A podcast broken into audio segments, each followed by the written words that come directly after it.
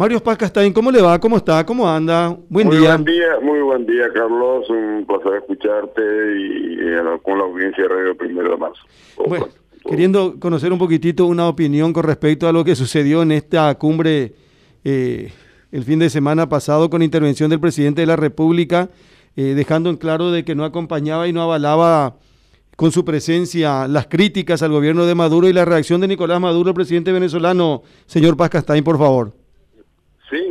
Bueno, las cumbres dejaron de ser lo que han sido hasta ahora, de un tono monocorde y simplemente protocolares. No, no ahora, últimamente las reuniones de Mercosur y ahora la de CELAC han tenido fuertes eh, cruces verbales entre, entre los entre los primeros mandatarios de los distintos países.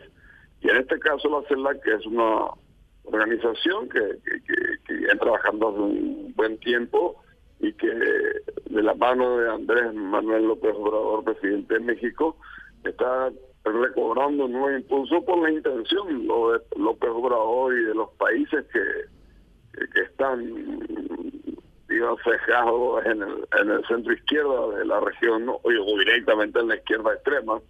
Eh, y citamos ahí hoy a, México, este, Venezuela, Nicaragua, Perú, en fin, eh, que son los países que de alguna manera este, López Obrador lo que está intentando es hacer un giro de desde la desde la CELAC para tratar o por lo menos desplazar a, la OEA.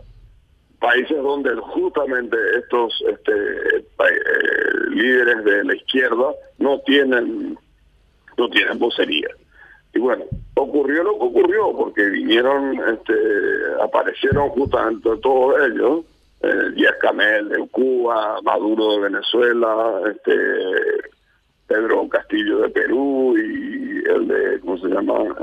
Y, los líderes reaccionaron. Y el presidente nuestro también reaccionó porque nosotros no reconocemos el gobierno de internacionalmente para hoy, no reconoce el gobierno de Maduro, reconoce todavía a Juan Guaidó. Y, estuvo bien que lo haga porque finalmente en un tono, eh, si se quiere, diplomáticamente correcto, eh, le, le expresó que su que su, eh, su presencia de Maduro, ¿no? No suponía que Paraguay reconociera eh, el estatus internacional de este gobierno para nuestro país. Y lo dijo en, buenos términos y produjo la reacción de, Maduro invitándolo a un debate sobre democracia, etcétera, etcétera, que todos sabemos que, que credenciales democráticas Maduro no tiene y recibió la misma vamos a decir, el, mismo ataque por parte de Luis Lacalle. Y, y, la calle también se cruzó con el, con el de Cuba y hasta le recitó los, los la letra del, de Patria y Vida, que es la música de la resistencia cubana, la canción de la resistencia cubana, a, opuesta a Patria o Muerte, que es el, la, la, frase que identifica a, a, Castro y a todos sus movimientos desde desde 1959. Bueno, de todas maneras, eh, la impresión general que te dije es Carlos, que el intento de López Obrador eh, le salió mal, muy mal porque justamente fueron fuertemente rechazadas la presencia de estos de estos líderes por la por la cuestión simple, no hay democracia y y si nosotros si bien tenemos mucha fragilidad y muchas debilidades institucionales, nos manejamos dentro de los márgenes de, una democracia, si se quiere, formal, pero por lo menos respetando las instituciones republicanas. Ahora hay que decir, eh, Mario Paz Castañ, que eh, Maduro eh, evidentemente fue, se molestó porque ayer, por ejemplo, decía eh, continuó ayer, digo, eh, dice, nosotros frente a la provocación y agresión del presidente de la calle de Uruguay y del presidente de Paraguay, no me acuerdo del nombre de él, no sé si es conocido ese señor, ellos vinieron a una provocación y a la provocación respondimos con altura, dijo Maduro en una declaración al canal estatal de Venezuela. Antes de embarcar de regreso a Venezuela. Mi presencia en esta cumbre, eh, en esta cumbre, en ningún sentido ni circunstancia representa un reconocimiento al gobierno de Maduro, decía Mario Audo Benítez. Y mientras hablaba, Maduro le interrumpió y le dijo, ni del mío con el tuyo, abusador. Así se refirió Maduro a Mario Audo Benítez, Mario Paz. Y sí, eh, y es natural la reacción de Maduro, ¿no? Yo creo que el presidente de la República de Paraguay hizo lo correcto, lo que correspondía porque finalmente nosotros no tenemos relaciones diplomáticas con, con, Maduro.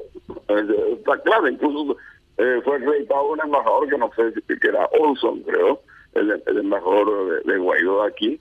Y si bien Guaidó no ejerce un poder real, porque eso es la verdad también, este eh, es por lo menos este una, una reacción institucional a favor de la a favor de las instituciones democráticas y republicanas la situación que hoy eh, lamentablemente ha generado una grave crisis humanitaria en Venezuela.